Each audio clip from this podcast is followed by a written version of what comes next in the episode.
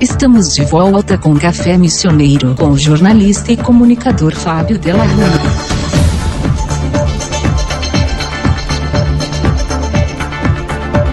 Definir o que se entende por ciência não é uma das tarefas mais fáceis. O termo foi e continua sendo muito debatido por diversos pensadores de variados lugares e épocas. Mais uma vez, converso sobre ciência com meu amigo Antônio Vanderlei dos Santos, professor da URI, o Vandão, que vai apresentar um tema numa palestra lá em Passo Fundo sobre como a ciência ciência pode se tornar produtos e processos. Mas antes da gente entrar no tema desse encontro que irá ocorrer lá com o Vandão, eu dou boa tarde para ele e pergunto: o que é preciso, Vandão, para se fazer ciência? Para se fazer ciência, uma coisa que eu não gosto muito de falar, mas é uma verdade, é preciso paixão. É preciso estar apaixonado por descobrir novas propriedades, novas estruturas, novos e transformar tudo isso em novos conhecimentos.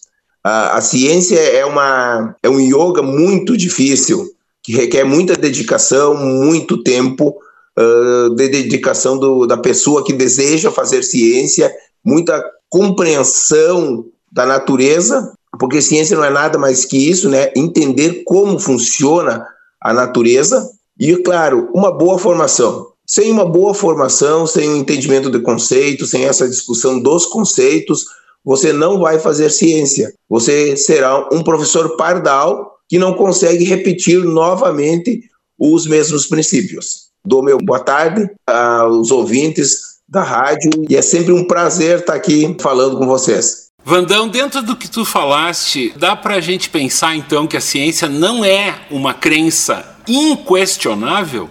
Olha, uma das pesquisas feitas, qual a palavra mais usada, enfim, nas introduções de artigos científicos brasileiros, está a, a palavra crer, está acredita-se que escrito. Não, ciência não acredita, ciência você demonstra e prova os conhecimentos e as propriedades dos sistemas. Então, a ciência realmente ela vem de uma forma onde a discussão dela ela passa por discussão.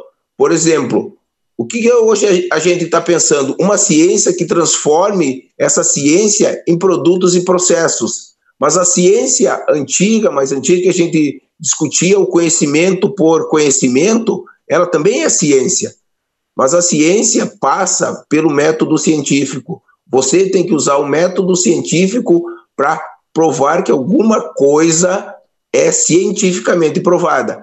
E isso é muito difícil. Atualmente as pessoas estão confundindo possibilidades de um evento acontecer com cientificamente provado. Então, muitas coisas na nossa vida existe probabilidade delas acontecer e não são cientificamente provados como por exemplo a própria previsão do tempo. A própria previsão do tempo deveria ser chamada estimativa de tempo, porque ela não é 100%, você tem uma probabilidade dela acontecer. É ciência, mas não é provado cabalmente, cientificamente, com 100% de certeza. Vandão, nessa nossa introdução, para esquentar o nosso assunto aqui, então eu diria, a partir do que tu está refletindo, que a ciência também não é um senso comum, né? Os saberes adquiridos, o que é transmitido socialmente pela experiência de vida, geralmente oferecem respostas prontas para as questões corriqueiras e frequentes do nosso dia a dia. E daí onde é que entra a ciência? Desses aí que, por exemplo, diz: não, eu tenho experiência, a coisa funciona assim. Pois é, essa é uma discussão muito Uh, séria e atual sobre ciência. Ciência, você é obrigado a cumprir o método científico. E o método científico tem todos os passos deles que você é obrigado a cumprir, né? Para ser ciência. Mas isso não quer dizer que esse conhecimento uh, adquirido pela experiência não seja bom. Pode ser bom, mas ele não é científico. Ele não tem a, reprodu a reprodutibilidade dele uh, garantida. Essa pessoa, ela usou um para adquirir esse conhecimento uma umas passagens de vidas que ela não garante que ela pode reproduzir isso para outra pessoa. Tanto é que comumente os nossos pais diziam que que eles tinham experiência e nós deveria fazer assim. Imagina nós fazendo, tendo as mesmas atitudes dos nossos pais nesse mundo globalizado hoje em dia, né? Então, ah, não, não, não quer dizer que o conhecimento de pessoas adquirida pela experiência seja ruim. Só ele não é científico. Ciência tem que cumprir o método científico, senão não é ciência.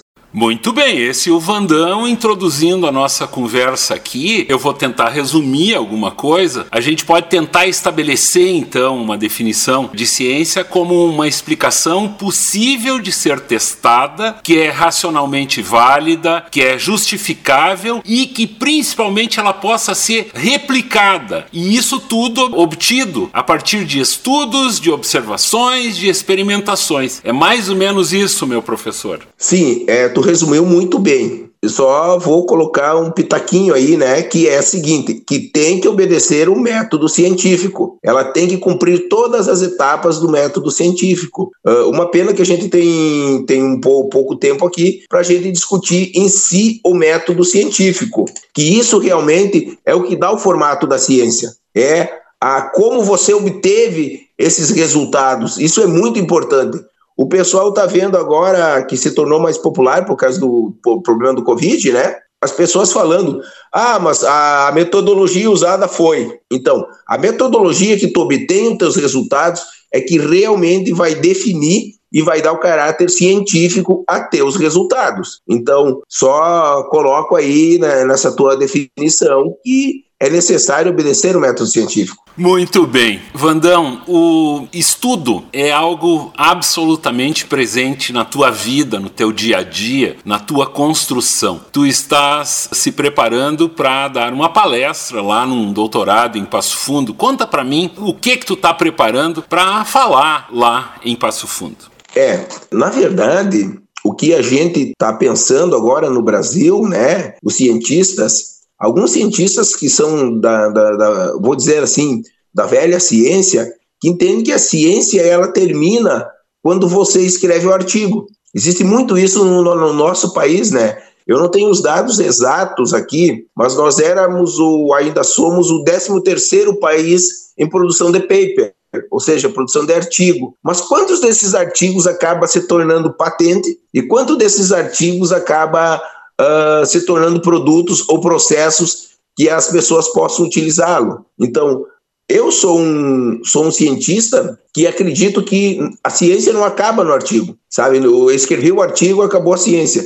Eu acredito que nós temos que começar a ir mais além e ter produtos e processos nessa finalização, digamos assim, da minha pesquisa, né? É sobre esses assuntos que a gente uh, tende a falar. E com isso, com isso, com essa esse novo olhar acaba surgindo outros ambientes, né? não só a universidade, acaba surgindo a empresa onde vai acontecer a pesquisa, acaba surgindo parques tecnológicos, incubadoras, uh, cluster, acaba surgindo vários outros ambientes onde se discute ciência. Uma coisa bastante que eu não vou citar o nome, que eu fui banca de um doutorado numa cidade e a pessoa colocava como produção de patentes algo que não fosse científico. Aí eu perguntei: bom, a pessoa não estudou, não fez o método científico, não fez todos os procedimentos para gerar a patente? Claro que sim. Então, o processo de estudar e, e formar patentes também é científico. Então, quer dizer, essa nova visão que a gente está tendo de ciências, alguns cientistas, né, é bastante importante. E claro, estamos batendo de frente, estamos batendo de frente com a velha ciência, né, que escreveu o artigo, tá bom, sabe? Mas quem financiou o artigo? Quem financiou o artigo foi a população, porque a maioria dos artigos são, são financiados por CAP, CNPq e assim por diante. Isso, na minha visão, é muito pouco, é muito pouco isso. Então, é sobre esses assuntos que a gente tem que debater e como essa pesquisa, essa ciência, vai se tornar um produto que vai chegar até você. Vandão, na minha visão, que estou fora disso, eu acho isso um pouco estranho, né? Das pessoas imaginarem que finalizando um artigo a história acaba. Teoricamente, o que, que me vem à cabeça é que o progresso, o desenvolvimento, a, a própria tecnologia, elas partem desses pressupostos apresentados justamente nos artigos científicos. Sim, isso, isso já acontece em outros países. No nosso país ainda não acontece fortemente isso. Uh, isso, por exemplo, está começando a acontecer no, nossos no nosso país com os mestrados profissionais, por exemplo. Os mestrados profissionais, onde além de fazer ciência, tu tem que desenvolver um produto. É uma maneira de, de, de forçar o nosso país a ter produtos e processos com os mestrados profissionais.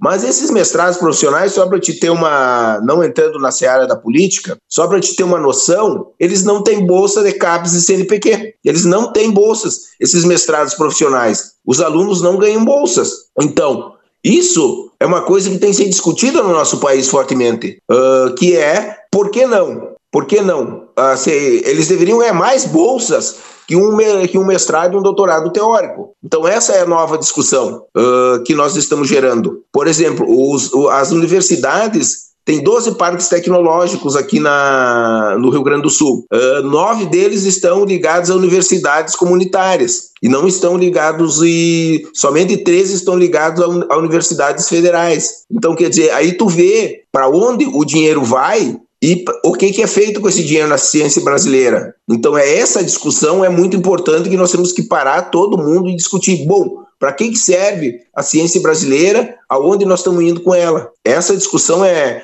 é, é um pouco difícil de fazer, mas vai ter que ser feita, né? É. Quando eu descobri que eu ia falar contigo, eu tava com uma pulga na cabeça de um artigo que eu tinha lido há algum tempo de um pesquisador norte-americano chamado Tim Nichols. Ele anunciou nesse artigo uma coisa que a gente pode chamar da morte da expertise. É um título desse livro sobre o conhecimento na sociedade atual. Ele descreve no livro uma descrença do cidadão comum no conhecimento técnico e científico. E mais do que isso, um certo orgulho da própria ignorância sobre temas complexos, especialmente sobre qualquer coisa coisa relativa à ciência. Ou seja, o cara tá ali numa rede social usando um smartphone que foi criado a partir de estudos científicos, mas tá lá detonando, na verdade, Vandão, as evidências científicas. Então eu chamo a atenção para o Tim Nichols. Ele consegue resumir um pouco esse nosso tempo e que bom que existem cientistas preocupados em debater justamente essa morte da expertise, meu amigo Vandão. Sim, isso é, é um fato. As pessoas não sabem que elas foram salvas da extinção praticamente do Covid por cientistas, e não cientistas atuais, cientistas que deram todo essa informação e esse conhecimento para os cientistas atuais conseguindo desenvolver uma vacina em praticamente um ano. As pessoas não têm noção do que existe no smartphone. As pessoas não sabem o que, que, é, o que é uma onda eletromagnética e acaba gerando um monte de, de, de, de, de coisas que prejudicam o próprio desenvolvimento da própria pessoa ela acredita em bobagens. Tem gente que acredita que celular vai dar câncer, que cozinhar alimentos micro-ondas vai dar câncer. E eu não estou falando de, de, pessoas assim, que eu fui lá na, no fim do mundo perguntar para uma pessoa, eu estou falando de pessoas da nossa sociedade que eu vejo postar coisas assim na internet. Então, realmente, existe uma, um movimento, as pessoas têm movimento contra a vacina pensavam que a vacina ia botar, colocar um chip nelas e ia ser controlado por alguém então, isso só demonstra que a ciência, ela perde, ela perde a propriedade também pela, vamos voltar ao assunto, pela educação, pela alfabetização científica das pessoas lá no ensino médio fundamental. Isso vai traduzir, isso não é um movimento brasileiro, isso é um movimento global, porque veja bem, tu viu que que tem pessoas na Europa que não se vacinam, que não querem se vacinar, e a gente sempre considerou a Europa como um, um, uma parte é, onde a ciência era adiantada e assim por diante, a cultura era adiantada. O ser humano, ele passa por fases, assim, como espécie, né? E está tendo essa, esse momento. O cara vai na internet usando tecnologia para falar mal da própria tecnologia. É meio estranho, não é? Que tu acha? É muito estranho, não, não consigo entender essa postura. É, realmente. E tem outra questão, que a relação entre a ciência, a tecnologia e a sociedade, isso é algo muito mais complexo, Vandão, do que uma pergunta simplória, por exemplo, sobre qual a utilidade prática da produção científica. Tem gente que não consegue contextualizar isso aí. Com certeza. A pessoa não consegue contextualizar e dizer assim, mas para que que eu tô uh, mandando o homem à lua? Por que, que eu estou gastando dinheiro para ir para o espaço? Ele não consegue entender que, por o homem ter ido à lua, a gente tem satélites. E por, por ter os satélites, tu assiste Netflix. As pessoas não conseguem contextualizar isso.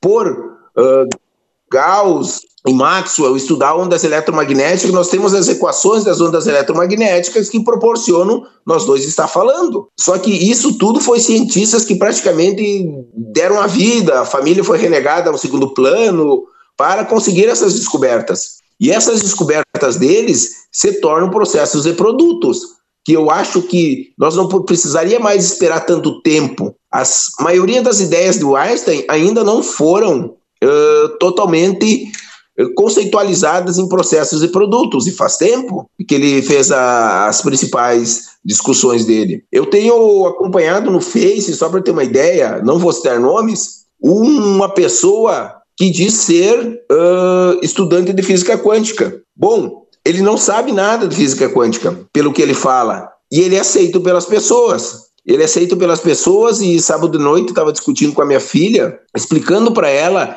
que aquilo que ele fala não é verdade, mas aquilo que ela fala, ela saberia simplesmente por estar no ensino médio, ela já deveria saber questioná-lo. No próprio ensino médio, a gente já, já deveria aprender o que é ciência. Não deixar para entrar na universidade aonde você vai ter que fazer um trabalho muito árduo para tentar ensinar para as pessoas o que é ciência, o que é pesquisa, o que é método científico e como isso vai ajudar a vida de outras pessoas.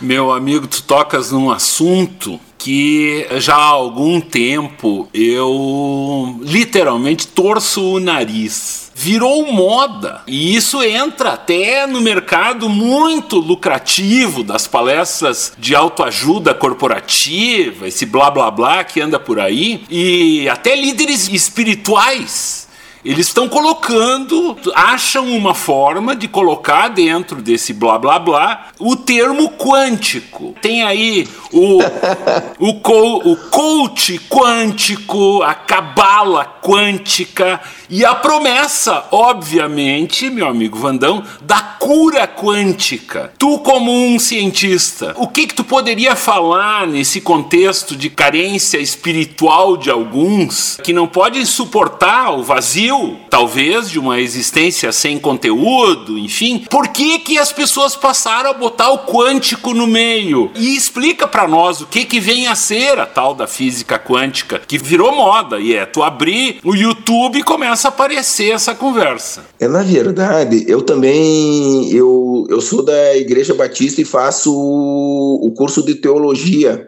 da Igreja Batista. Não é um curso reconhecido pelo MEC, mas ele me traz muita informação e faz com isso eu gerar muito conhecimento e a gente lá, entre as coisas que a gente estuda, estuda o vazio do ser humano. O vazio do ser humano é, é preenchido pela coisa mais lógica que ele consiga entender. Então, o ser humano ele vai acreditar sempre, acreditar, eu estou usando a palavra acreditar, não acreditar. Eu estou falando acreditar naquilo que parece mais lógico e que dá uma cura milagrosa. Então, isso, a quântica, como ela é, poucas pessoas conseguem entender o fenômeno quântico em si, e ela gera muitas, muitas coisas que a gente não consegue ainda colocar no experimento que estamos avançando, é, como a física quântica e principalmente o estado sólido está avançando, né, em estudos, o que que acontece? As pessoas acreditam como uma religião na ciência. É uma coisa estranha eu falar isso. Acreditam como uma religião na ciência, onde a ciência depende do método científico para ser provada. Então isso é uma coisa muito estranha. E se tornou uma religião falar em física quântica. Física quântica se tornou uma religião. Ah, quando eu emagreço, assim, nessa minha fase magra, o meu amigo João Krause, o doutor João Krause, né, ele costuma falar, Vando, escreve o livro Dieta Quântica, tu vai enriquecer, as pessoas vão comprar. Então, na verdade, discutir a física quântica é um, um pouco difícil aqui na rádio, né? Mas eu vou deixar o princípio básico. A física quântica significa que a energia é quantizada. Ela vem em pequenos pacotes de energia chamado fótons. Isso proporciona uma mudança em conceitos científicos, diferente da física clássica newtoniana, que a energia é contínua. Então, isso muda alguns fenômenos. Por exemplo, vou deixar uma pergunta aqui para as pessoas, né? Lá no ensino fundamental, você aprende que o núcleo é positivo e o elétron é negativo está gerando, girando em volta do núcleo. Por que, que o elétron que é negativo não cai para dentro do núcleo? Porque os diferentes se atraem. Mas essa aí, aí que, aí que tu começa a gerar a física quântica. Por que, que esse elétron não cai para o núcleo? Se existe uma força de atração entre os dois, aí tu vai entrar nos estados quânticos, que é energia quantizada, que ele tem que ficar numa órbita só e assim por diante. Que na verdade o elétron não é uma partícula, ela, ela é, é onda e partícula, aí entra no princípio da incerteza e vai afora, nós passaríamos o dia conversando.